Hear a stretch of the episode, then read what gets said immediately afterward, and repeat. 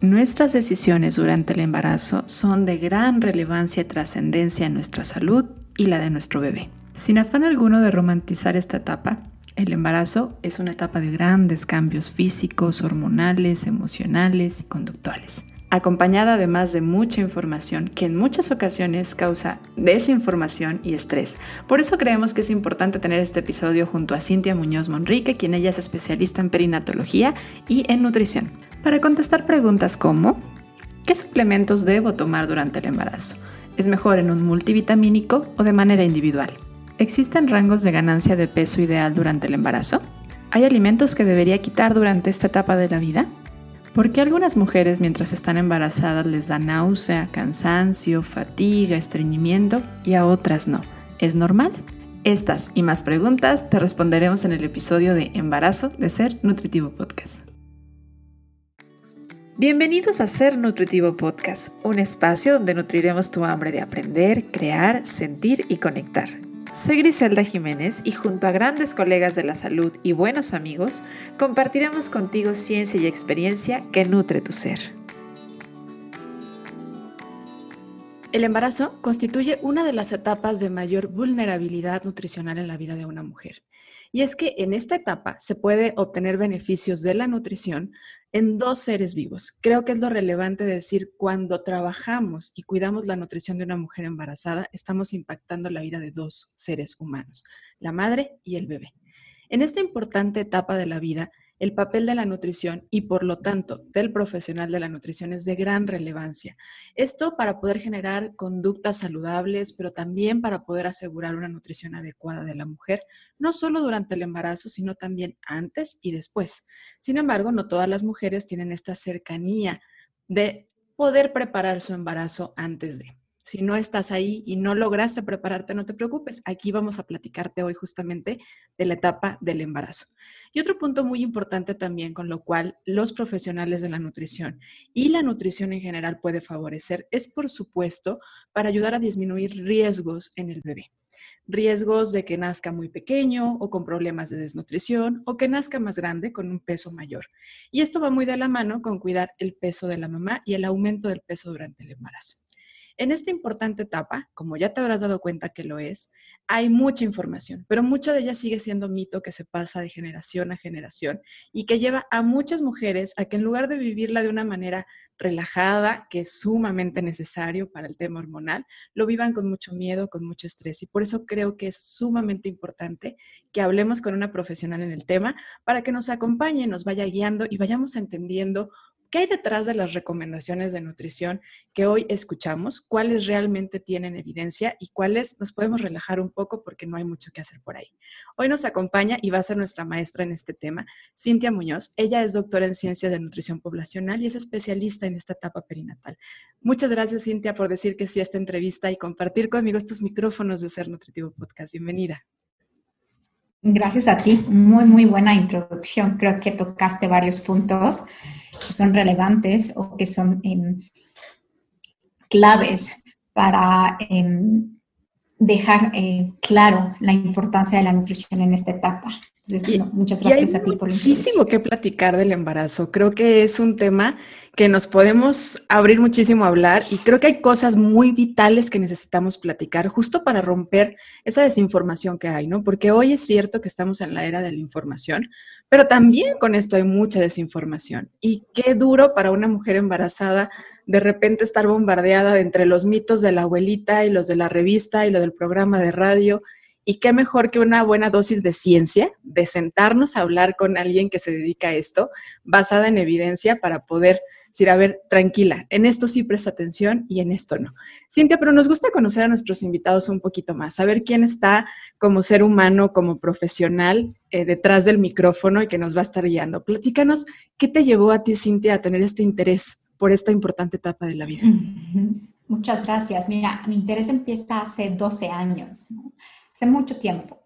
Eh, yo soy originaria de León, Guanajuato, y allá estudié en la universidad, en la Universidad Iberoamericana León, del cual estoy sumamente orgullosa de todos mis estudios. Hice mi último año de prácticas profesionales aquí en el Instituto Nacional de Tecnatología, que es donde trabajo, en un programa de rotatorio.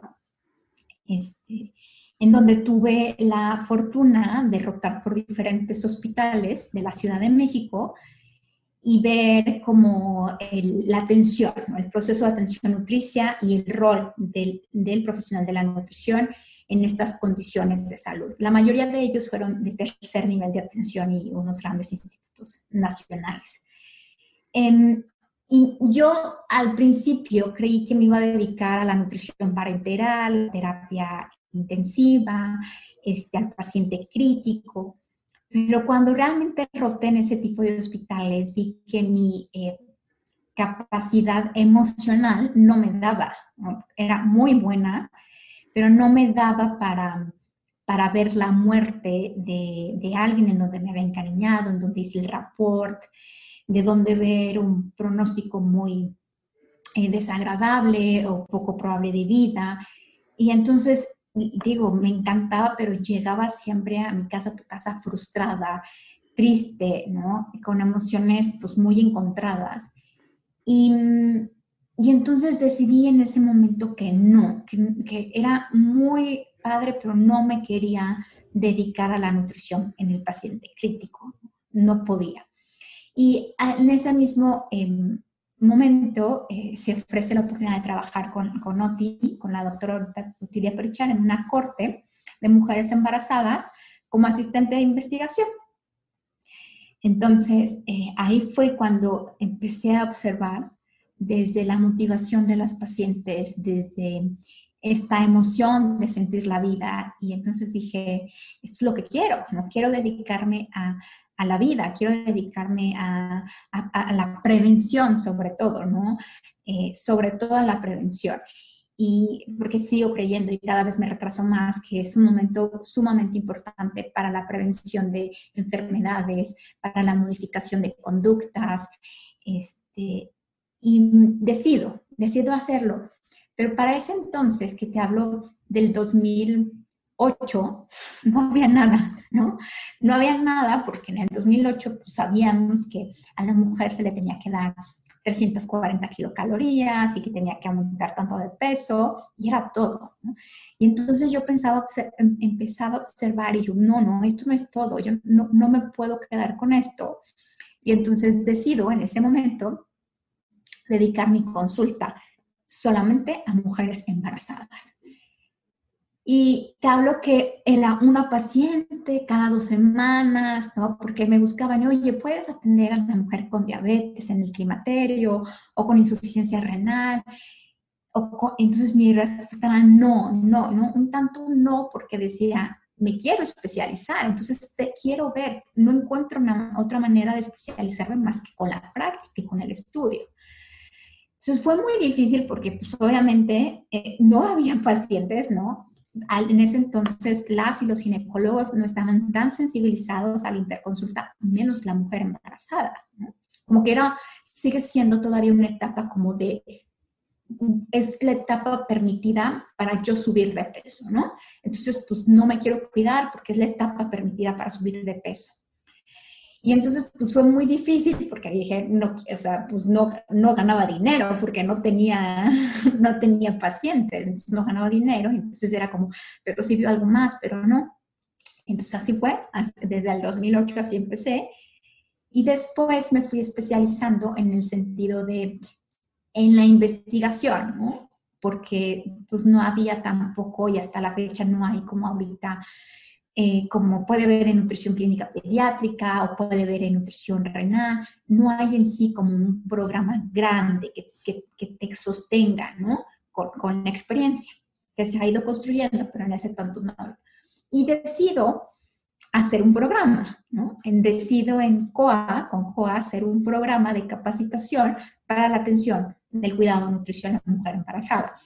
Que muchos pensarán que que yo soy la que doy el conocimiento, pero al contrario, yo soy la que aprendo, porque el estar ahí y estar con personas y que están en, los lugares, pues te hace estudiar más, te hace ver diferentes casos. Y eso lo abrimos hace eh, 10 años y después lo juntamos con nutrición clínica pediátrica con Gina Tusein, una muy amiga mía también. Este, y se fue dando, entonces se fue dando y entonces ya hice mi maestría con temas de nutrición en el embarazo. Este, y después llegué a un punto en mi vida en donde dije, la mujer embarazada debe de tener un sostén ambiental, político, ¿no? La mujer en el posparto. Hice mi doctorado en nutrición poblacional que tendrían que ver para políticas públicas, porque ya mi idea es, no es una selección individual, no es que la mujer no quiera lactar, es que la mujer no puede lactar no es por temas de laboral.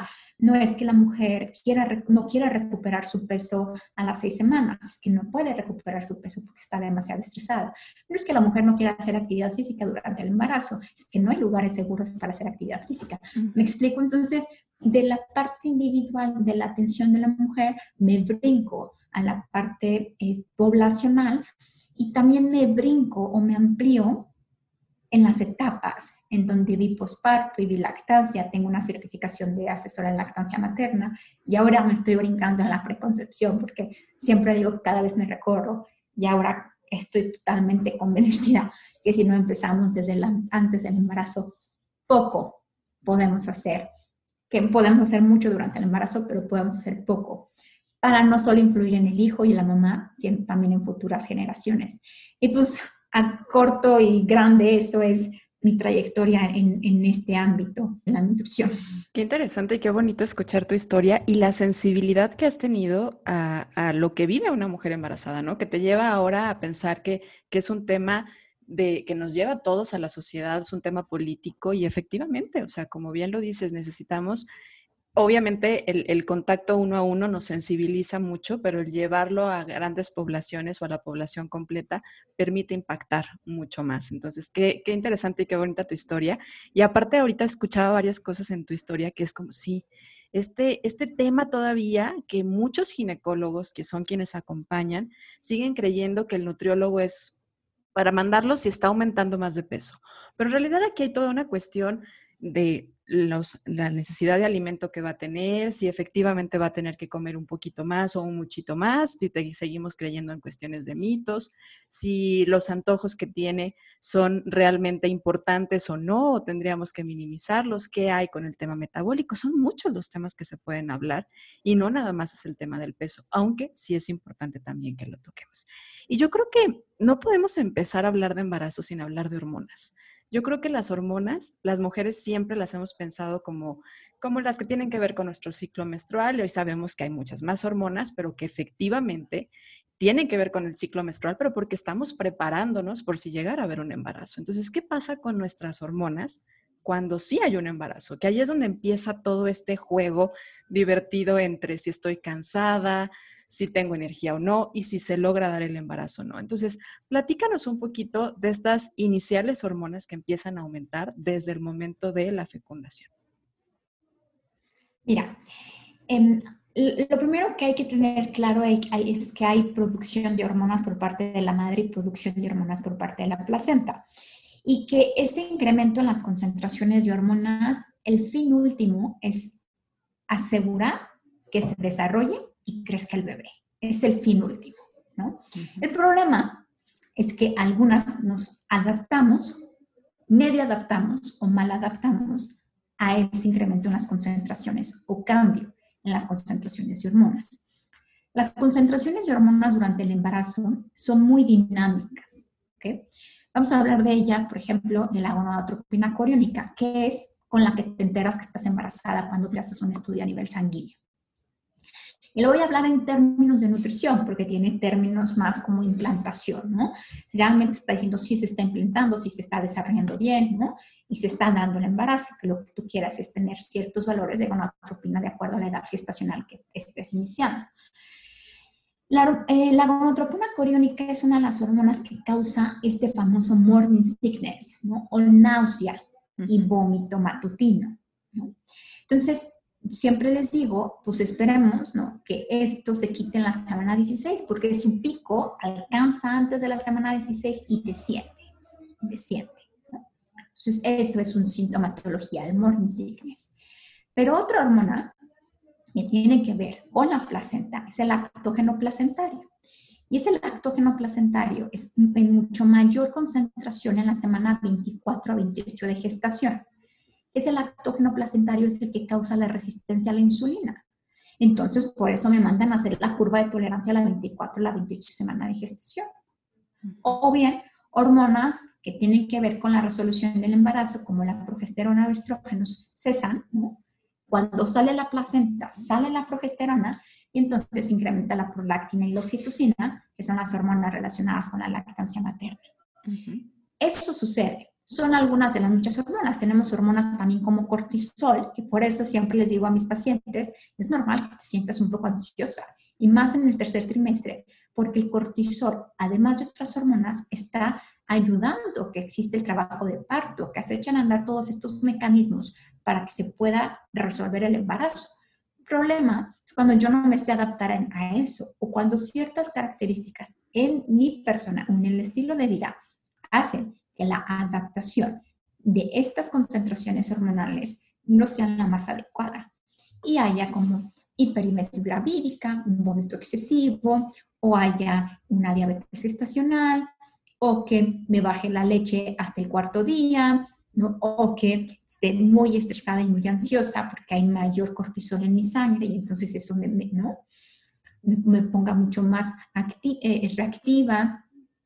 Entonces, son muchas hormonas y cada hormona tiene un rol importante para el cambio que va a suceder en la edad gestacional que tiene que suceder.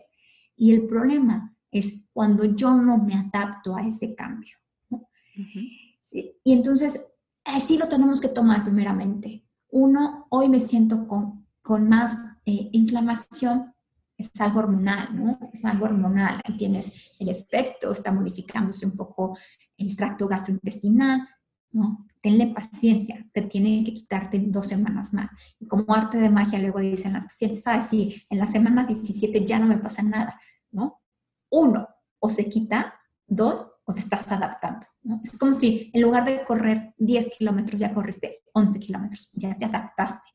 Pero viene la siguiente adaptación, ¿no? Que es la adaptación de a lo mejor este, la frecuencia cardíaca o la adaptación este, de más, que necesitas más glucosa, más carbohidratos, porque si lo necesitas. Entonces, vas brincando como adaptaciones durante este proceso que se va a terminar alguna de ellas cuando se resuelve el embarazo y otra de ellas, yo no sé si algún día terminen, pero en años posteriores. Y yo quería empezar por ahí porque creo que muchas veces es este tema de empezar a decir, a ver, esto sí es normal. Cuando empiezas a entender la función que tienen las hormonas y cómo van a irse moviendo a lo largo del embarazo, es que a lo mejor es normal sentirte cansada al principio, que te estés medio durmiendo como entre el trabajo y la junta, porque es el efecto justamente de las hormonas que están aumentando en ese momento. Entiendes que es normal el tema de la náusea que ahorita explicaste y podríamos también identificar cuándo ya no es tan normal y también buscar acciones para poder como modular un poco esto, ¿no? Sobre todo si ya te está afectando, pues no logras comer, y, tienes una tendencia a un peso bajo, pues buscar algunas eh, pues recomendaciones que podrían ayudarnos a modular un poquito el tema de la náusea, de la fatiga, del estreñimiento, que van asociadas a las hormonas. Sí, pues todo depende de la adaptación. ¿no? Mira, ahorita hay estudios muy interesantes em, de la hiperimesis gravídica o de los síntomas gastrointestinales relacionados a este aumento en las concentraciones de hormonas. Y mm, tiene que ver con cuestiones, por ejemplo, eh, ¿cómo es? Por eso yo siempre le pregunto a mis pacientes, ¿no? ¿Cómo te adaptabas en tus ciclos menstruales? ¿no? A ver, ¿cuáles son, cómo te adaptabas? No, pues tenía náusea, dolor de cabeza, ok, ¿no? Estando aquí modificándose las hormonas. ¿Cuándo hay que prestar atención cuando te están afectando tu calidad de vida? Una de ellas, mucho, que es muy frecuente, es la náusea, el vómito, la gastritis y el estreñimiento. Son cuestiones gastrointestinales que más afectan la calidad de vida. Y sí, puede haber ciertas estrategias de alimentación, como todos los nutriólogos lo reconocemos, como en pacientes con cáncer o con quimioterapias, ¿no? que son evitar la náusea, este, bolos pequeños, comidas muy grasosas, pero también se han visto efecto, por ejemplo, para disminuir la náusea, de, que tiene más evidencia científica del consumo de jengibre durante todo el día, eh, también se ha visto en mujeres con cáncer o en población con cáncer, pero también mujeres que tienen náusea durante el embarazo. Y también se ha visto mucho la suplementación con tiamina. El problema es que a veces, más allá, tiene que ver con cuestiones psicoemocionales. Eh, tiene que ver con eh, ciertas personalidades que además este, agravan esta sintomatología y que no es suficiente el cambio de alimentación o la suplementación para quitar por completo ese malestar. Entonces, eh, es como por etapas, cambiamos la alimentación, el estilo de vida, eh, cambiamos, eh, vemos con la suplementación si a lo mejor hay una deficiencia ahí, sobre todo de alguna de complejo B, pero sobre todo también es importante evaluar psicoemocionalmente el perfil de la mujer, porque eso va a estar siendo como barrera para que estas intervenciones puedan mejorar. Qué agradable cómo vienes a reconocer el papel entonces del equipo interdisciplinario, ¿no? O sea, creo que nosotros de repente los nutriólogos levantamos la mano porque los médicos no nos dan el lugar, pero también nosotros los nutriólogos tenemos que entender hasta dónde vamos a poder como impactar con nuestras estrategias nutricionales y hasta dónde hay que trabajarlo a partir de la conducta o alguna terapia. Exacto, exacto. Y de hecho toda esta organización de hiperimesis gravídica pone como otro eje la atención psicoemocional. Oye, ya que tocaste el tema de la suplementación, vámonos por ahí, porque hay suplementos que pues se recomiendan que, se estén consumiendo si estás en una etapa reproductiva, si estás o no buscando un embarazo, como es el ácido fólico. Y yo creo que a pesar de que ha habido una buena difusión del ácido fólico, habrá personas, sobre todo mujeres tal vez muy jóvenes, que sean sexualmente activas y que no lo estén consumiendo y que no tengan ese conocimiento de por qué es tan relevante el consumo de ácido fólico aunque no estés buscando un embarazo, si tú eres sexualmente activa, el tenerlo que estar tomando. Ah, platícame un poquito del ácido fólico y otros suplementos que se necesitan tomar. Mira, el ácido fólico es sumamente relevante y se me hace una de las mejores estrategias de salud pública para disminuir los riesgos, sobre todo de defectos de tubo neural. Eh, este mundo de la nutrición durante el embarazo es asombroso porque no nada más depende del estado de nutrición, sino también de funciones placentarias, ¿no? O también de ciertos biomarcadores a nivel metabólico, como lo tú dijiste, o a nivel de inflamación.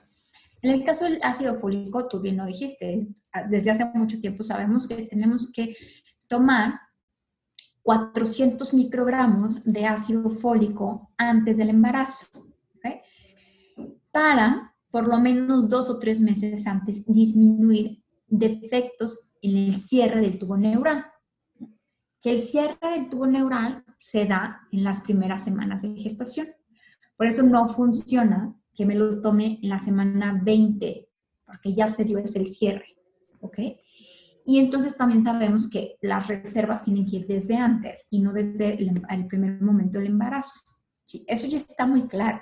Tiene que ser dos o tres semanas no nada más eh, se limita a los defectos del tubo neural, sino también se ha visto como para disminuir eh, complicaciones que tienen que ver con cuestiones de metilación o de función de metabolismo de un solo carbono, que es la función del ácido fólico en otras cosas, Entonces se ha visto relacionado con parto pretérmino, se ha visto relacionado eh, con preeclampsia, no estamos muy seguros de eso pero no es que hay que estar más seguros. La, la más importante, tú nunca quieres ver un niño con defectos de tubo neural, ¿no?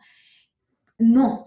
Entonces, la estrategia más grande que ha visto es tomar ese ácido fólico, que además es muy barato, ¿no? de 400 o puede ser hasta 600 microgramos. El problema es que no se lo toman. El problema es que yo soy sexualmente activa y en mi cabeza pienso, ay, yo no quiero tener hijos todavía. El problema es que una muy baja proporción de embarazos son planeados. Ojo, no quiero decir que no sean deseados, son planeados. ¿okay? Entonces, tú tendrías que decirlo, pues empiezo desde seis meses antes a tomarlo, porque yo no sé cuándo me embarazo. O sea, yo no sé si, ay, pues mañana me embarazo o no, me voy a embarazar en dos meses o en tres meses.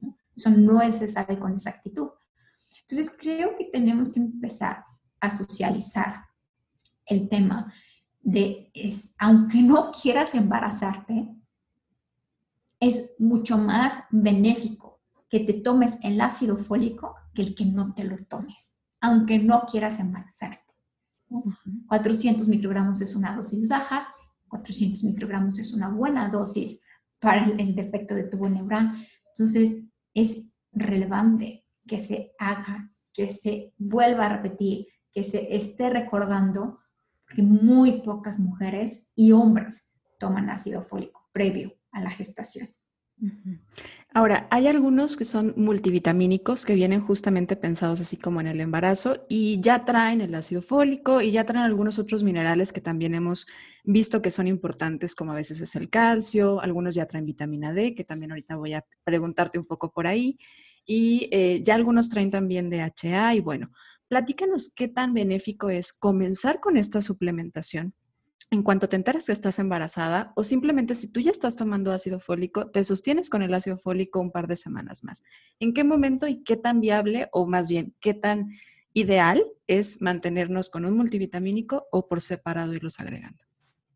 Interrumpo unos segundos de este episodio para contarte que en sernutritivopodcast.com puedes registrarte para formar parte de nuestra comunidad de seres nutritivos y recibir semana a semana la información sobre los nuevos lanzamientos del episodio, así como los artículos de referencia, libros y más que nos comparten cada uno de nuestros entrevistados y además, por supuesto, cuentas que nos inspiran y que nos ayudan a nutrir física, mental y espiritualmente. Regalos, sorpresas, y muchas cosas más por formar parte de nuestra comunidad de seres nutritivos. Visita sernutritivopodcast.com y regístrate para ser parte de nuestra comunidad. Ahora sí, regresamos al episodio. Em, esto es muy importante contestarlo eh, porque nada es general. De manera general, lo único que tendríamos que estar tomando es el ácido fólico. Pero existen particularidades y heterogeneidad en las mujeres. Y aquí es donde entra nuestra función. ¿okay? las mujeres embarazadas, lo único que requieren en el embarazo es ácido fólico de manera general. Pero si tú estás observando deficiencias de nutrimentos importantes para las complicaciones y el estado de salud, ahí es cuando se hace una valoración para iniciar con alguna suplementación o que no va a ser capaz de em, cubrirlo solamente con la alimentación. Pero en sí es, es, o sea, es lo único, de, o sea, si tú dijeras a todas el ácido fólico, o sea, podríamos luego discutir la vitamina D, pero ahorita lo, lo que se sabe con certeza es con el ácido fólico. Lo demás ya es mucho más individualizado de saber si tiene alguna deficiencia, por qué no lo está tomando, por un consumo inadecuado, o porque está aumentado sus requerimientos por otras causas, o porque no está absorbiendo bien esos requerimientos, como a lo mejor mujeres que tuvieron cirugía bariátrica y que se están embarazando, pero ya hablamos de particularidades, de individualización. Y el, la, digo, yo acabo de hacer una plática de multivitamínicos ahorita, eh, hace un año fue un workshop, y la, es la misma conclusión, o sea, el multivitamínico no lo puedes recomendar de manera general. Tiene que ser un abordaje muy individualizado de acuerdo a las necesidades y para qué. Que, ojo, no todos los micronutrientes son inocuos a grandes dosis. Entonces, ese es el problema, ¿no? Ese es el problema. Y dos, que la mujer esté dejando de comer por tomarse alguna vitamina o esté dejando de comprar algún alimento por tomarse alguna vitamina, cuando a lo mejor le da mucho más beneficio el alimento que la vitamina per se o el multivitamínico. Claro, y dentro de esas, bien lo dices, son cuestiones como muy particulares, pero me imagino yo que cuando deciden agregar a la mayoría de los suplementos eh, que son para embarazo vitamina D, pues es porque a lo mejor en la población están viendo una cierta deficiencia y dicen, a ver, vamos a empezarlo a agregar. ¿Qué tan justificado está ahorita empezar a decir, ok, las deficiencias que se están viendo a nivel poblacional en general, no solo en embarazo de vitamina D, sí nos abren la posibilidad a empezar a suplementarlo. Y no son dosis muy altas, a lo que tengo entendido, lo que tiene la suplementación de vitamina D, ¿cierto? Son dulces muy bajas, son dos, creo que si no me equivoco, son 200. 200 unidades internacionales, la que tiene la mayoría de los multivitamínicos, más o menos alrededor Mira, sí está reconocido, ¿no? Los datos de la Encuesta Nacional de Salud y otras, sobre todo aquí en población mexicana, vemos que existen eh, concentraciones insuficientes o deficientes de vitamina D. Está muy bien reconocido. Lo que no tenemos claro es si la dosis de la vitamina D te va a subir estas concentraciones y te va a disminuir el riesgo asociado a concentraciones bajas. Entonces, eh, no está justificado totalmente, no está justificado de manera general que todos los multivitamínicos deben de tener vitamina D, no está justificado, ¿ok? Eh, quizás no aún porque nos falta reconocer, nos falta conocer las dosis.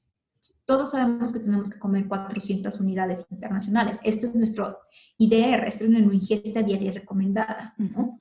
Entonces, pues alguien deficiente eh, que generalmente es porque no nos exponemos al sol, tenemos bajas concentraciones. Entonces ya va más allá de la dieta porque tu metabolismo es por exposición solar y lo absorbe.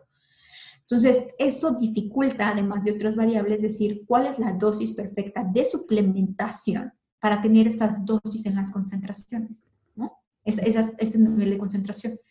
Porque antes lo adquiríamos con el sol y entonces ya algunos ciertos alimentos, y el problema es que nos dejamos de exponer o sucedieron otras enfermedades inflamatorias que hacen que no trabajen bien la vitamina D y entonces ya no tenemos un conocimiento de cuánto necesito. entonces, en la, organización, acabo de leer la actualización de la Organización Mundial de la Salud en el 2020 y eh, lo primero que debes hacer es ver cuáles son tus concentraciones de vitamina D en sangre. Entonces, si tú me dijeras, suplemento con vitamina D o no, ¿qué concentraciones tienes? La importancia de para medirlo. exacto, exacto, exacto. Primero mídelo. Y la otra es, eh, pues vamos a empezar con el, el, requerimiento mínimo, que son 400 unidades, y ver si de ahí, con tus características, es suficiente para aumentar las concentraciones de vitamina D óptimas en la población. Y antes de que entremos a hablar ya como de alimento, porque no todo es suplemento, de hecho al contrario, parte, la base debería de ser también el tema de la alimentación y las conductas, que hay en el tema del el hierro y el calcio, que estos también han sido comúnmente suplementados. Ajá. Estos eh, cabrían desde el inicio, ¿hay alguna etapa del embarazo donde tienen que empezarse a aumentar? Em, tendrían que, el calcio, no todas las mujeres tendríamos que tener un consumo adecuado de calcio, que esto es un consumo eh, mínimo eh, un gramo, que ese sí lo podemos alcanzar. Y en mujeres con consumo deficiente habrá que suplementar. El consumo con calcio se vuelve relevante para disminuir el riesgo de complicaciones como preeclampsia. Se vuelve muy relevante. Entonces, ahí ya se suplementa con 1.5 a 2 gramos de calcio. Pero hay que evaluar también el aporte de la dieta. La Organización Mundial, de hecho, son de los tres suplementos que recomienda. Ácido fólico, hierro. El hierro recomienda de 30 a 60 miligramos.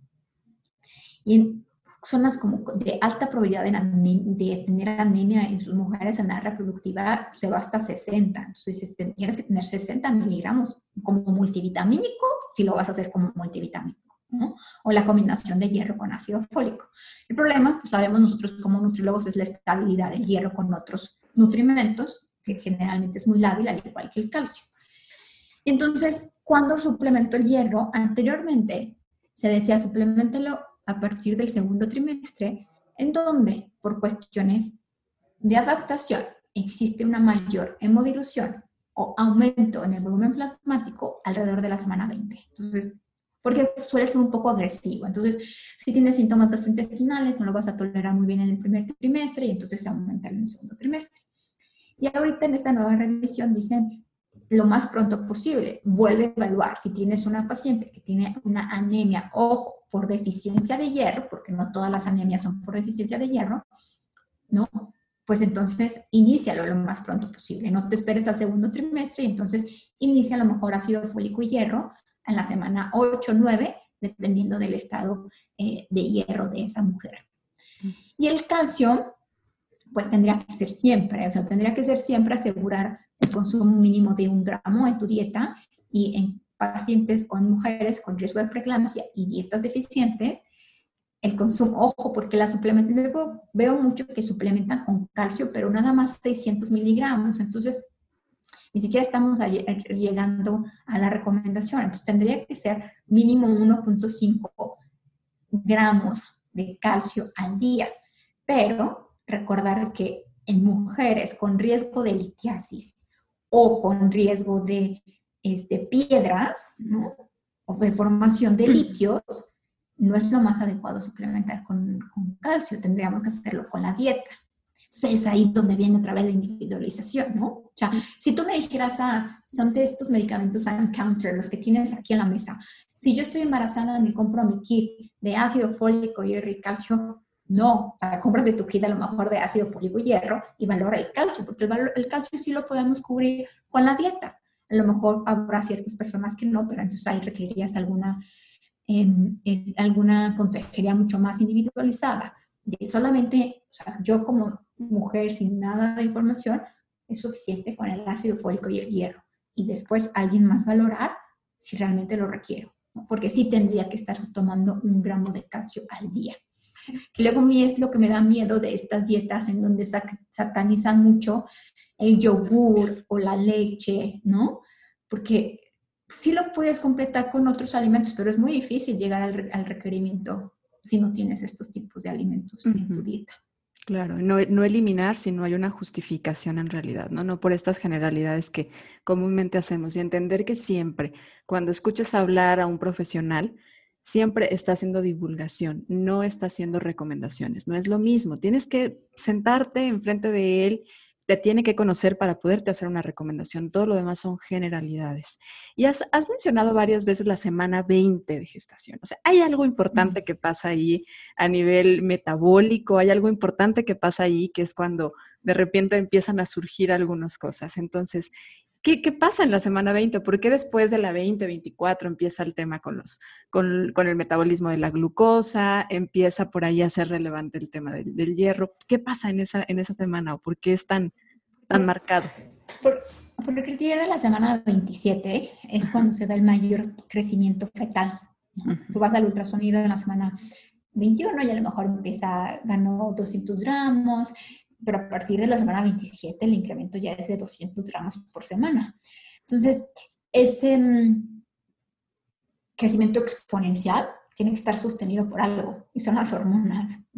Entonces, hay mayor eh, eh, hemodilución, hay mayor concentración de sangre, hay mayor resistencia a la insulina, porque cuando yo estudié, después de la semana 20, que esto no es para todas, hay un proceso catabólico, o sea, te empiezan a sacar de tu cuerpo para que empiece a crecer tu bebé. Entonces, en ese proceso catabólico también existe la lipólisis o mayor producción de ácidos grasos libres en el cuerpo, con el objetivo de asegurar que exista un transporte placentario hacia el feto y entonces se haga este crecimiento fetal.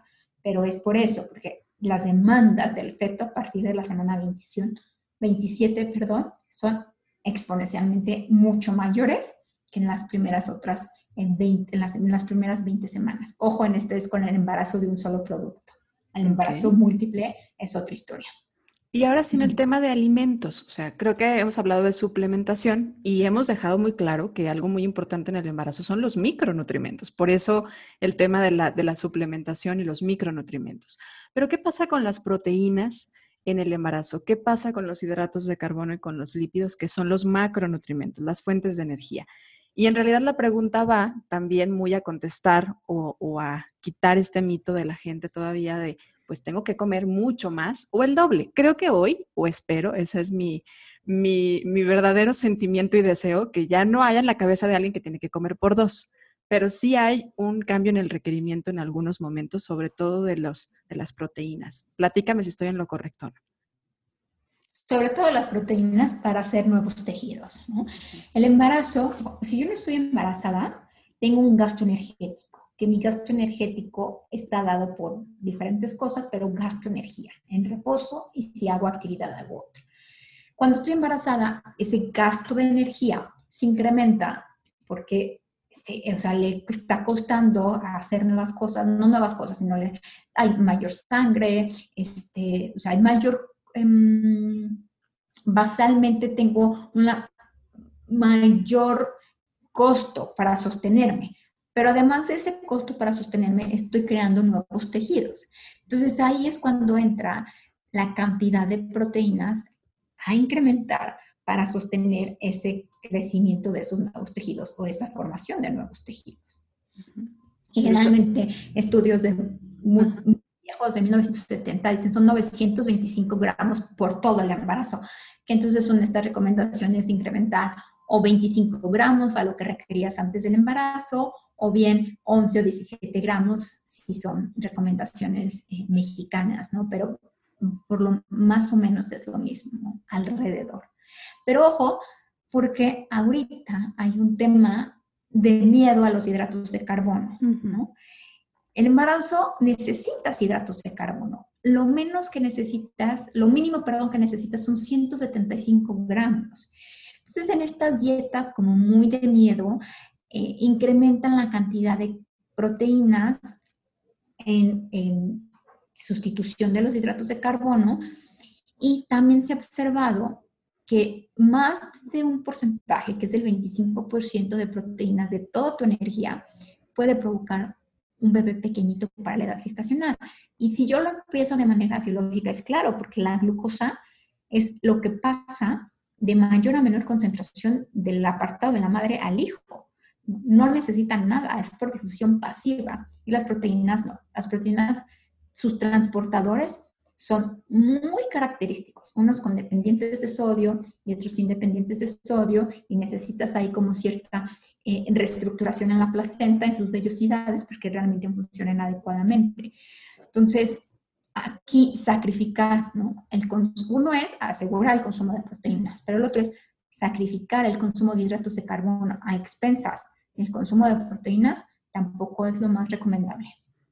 ¿Y qué hay con los lípidos? ¿Los lípidos se quedan más o menos en el mismo requerimiento? Igual, se quedan más o menos igual que en el embarazo. Aquí lo que se ha estudiado mucho, que apenas son investigaciones muy recientes, sobre todo más en la mujer con lactancia, es el radio de omega 3 y omega 6, ¿no? O sea, que realmente, porque dices, sabes que sí como grasas poliinsaturadas, sí, sí comes, pero comes mucho más de omega 6 que de omega 3, entonces estás más en un estado proinflamatorio o no hay mayor paso de omega 3 hacia, este, hacia la leche humana.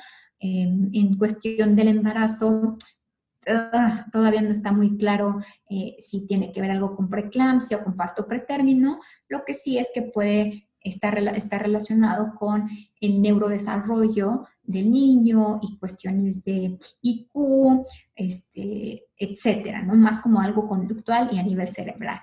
Pero eh, es importante también tenerlo en cuenta. El consumo de grasas poliinsaturadas y el radio del consumo de estas grasas poliinsaturadas. Tendría que haber más omega 3 que omega 6. Y ahí, en y ahí en ese tema, eh, muchas mujeres tienen todavía como ese miedito a los pescados. Y hay como, como esa generalidad de, muchos de decir, no comas pescados y, no comas mariscos. Entonces, ¿en realidad no deberían comer pescados durante el embarazo? No, eso es un mito, ¿no? Es un mito eh, y también es cuestión un poco de mm, ser como muy mm, precavida, porque siempre lo digo, el embarazo, como bien lo dijiste, no es una sola vida, es dos. Y no me quedaría en dos vidas, sino es que en, futuras generaciones tienen un impacto en el ciclo intergeneracional muy grande.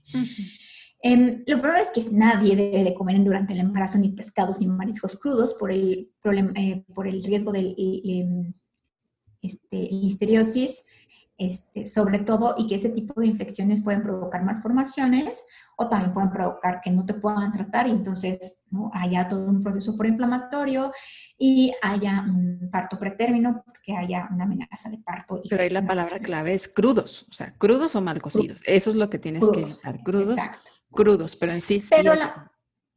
sí, pero hay unos pescados que son más probables que estén contaminados con mercurio, que tú te puedes contaminar, si yo estoy embarazada, yo también, y hay un problema de neuronal, como lo hemos visto en neurodesarrollo, como lo hemos visto en varias series de estos de médicos, ¿no? Que estuvo contaminada con mercurio. En el embarazo el problema es que esa contaminación con mercurio provoca un neurodesarrollo no adecuado en el bebé. Entonces tenemos que identificar estos peces que son los peces más grandes de la cadena alimenticia de aguas marinas, no de aguas saladas, que pueden estar contaminados. El primero de ellos es el, pez espada, el marlin y el tiburón. ¿Ok? Estos no deberíamos de consumirlo, ni pez espada, ni marlin, ni tiburón. Y el cazón, también puede ser frecuente en ciertas eh, regiones. Entonces, no marlin, no pez espada, no tiburón y no cazón. Y otro de ellos que no se prohíbe, pero que sí se limita, es el atún, porque el atún también puede estar contaminado con mercurio. Se limita su consumo a no más de 300 miligramos a la semana. ¿Okay? Si nosotros lo hacemos como en porciones, generalmente las porciones pueden ser de 150, entonces no más de dos porciones de atún al día. O si nosotros lo hacemos enlatados, los enlatados, la masa cruda, ya masa creo que son 180 gramos. Entonces, no más de dos veces a la semana podría ser. Para estar un poco más tranquilas es, pues escoge una vez a la semana tu consumo de atún y no más de eso. Eh, la preeclampsia pues es algo que pasa y la diabetes gestacional son dos condiciones que llaman mucho el, interés y que tenemos como que prevenir tanto el ginecólogo como el nutriólogo y el equipo que esté trabajando, ¿no? Eh, ¿Qué hay con el tema entonces de, de, ahorita decías tú, es importante los hidratos de carbono? muchas mujeres, sobre todo mexicanas, sabemos que pues hay mucho problema en el tema de resistencia a la insulina y que tenemos que como modularlo y sobre todo los azúcares simples añadidos hay que evitarlos. Entonces, ¿cuál sería por ahí como tu recomendación de decir, a ver, sí hay que consumirlos, manténganlo entre tanto y tanto? Sé que estaríamos hablando de una generalidad que hay como para prevenir la diabetes gestacional y para prevenir la preeclampsia. Mira, no hay evidencia suficiente que diga la mujer si toma 180 gramos de glucosa no va a desarrollar diabetes gestacional o no va a desarrollar preeclampsia. No podemos darle, atribuirle eso a los hidratos de carbono. Em, la segunda es, es la calidad de los hidratos de carbono, ¿no? que es un discurso que no nada más lo digo yo, es un discurso que se dice a otro nivel con las dietas vegetarianas que han mostrado que son muy buenas porque es la calidad de los hidratos de carbono. La otra, entonces la calidad sería el frijol, los leguminosas, la fruta, eh, los cereales de granos enteros, este, los lácteos, que son cinco grupos de alimentos que, igual que en la población embarazada, se recomiendan durante el embarazo. Una diversidad y una calidad en la dieta, sobre todo porque son alimentos con alta densidad o contenido nutrimental.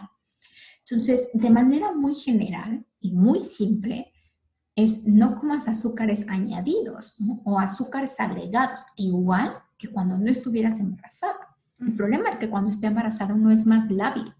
Uno, porque tienes esta resistencia a la insulina, es como si estuvieras en un estado de prediabetes. Entonces tengo pacientes que me dicen, oye, es que desde que estaba, desde antes del embarazo, tomaba y no me pasó nada así, pero vuelvo a repetir, el embarazo es una prueba de esfuerzo es como si yo te dijera, córrame ahorita 15 kilómetros. Entonces yo voy a ver toda esa mala condición que tuviste porque no entrenaste. Ese es el problema. Entonces, no está funcionando bien la insulina, hay una resistencia a la insulina, la lipoliza hace que la insulina no funcione bien, los transportadores de glucosa tampoco están funcionando, y entonces con ¿no? 10 gramos, pues sin una adaptación adecuada se desarrolla la diabetes gestacional. Nos falta información y estaría muy interesante saber si realmente cuál es la, la cantidad, ¿no? al igual que en población embarazada, la Organización Mundial de la Salud sugiere no más del 5% de azúcares añadidos a tu dieta. Quizás también ese, o quizás es un poco menos del 5% por este estado de vulnerabilidad.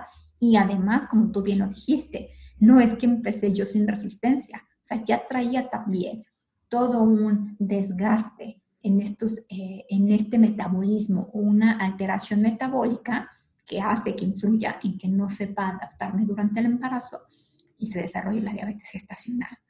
Entonces, hay que tener eso en cuenta, ¿no? Porque eh, generalmente luego no comen hidratos de carbono, entonces el cuerpo te lo pide y entonces comes dulce. Entonces no es que no quieras, no es que no te comido hidratos de carbono, ¿cuál es la calidad? O sea, sí, hazle caso a tu cuerpo. Pero entonces, ¿qué es lo que está necesitando? Tienes una fruta, este, tienes alguna eh, una preparación que lleve tortilla o frijoles, eh, tienes alguna preparación que se puedas hacer con yogur o con leche, también tienen hidratos de carbono y que van a saciar esas necesidades. Y ahí cuando dices en forma de alimentos o grupos, pues veo la relevancia de la fibra, ¿no? O sea, recordar que la fibra nos ayuda mucho a evitar estos impactos en la glucosa y por ende en la insulina y es sumamente importante el que tengan fibra los alimentos. Y, y, pensando un poquito en la preeclampsia, creo que mucho tiene que ver también el aumento de peso y ya es con lo que vamos a estar cerrando el tema.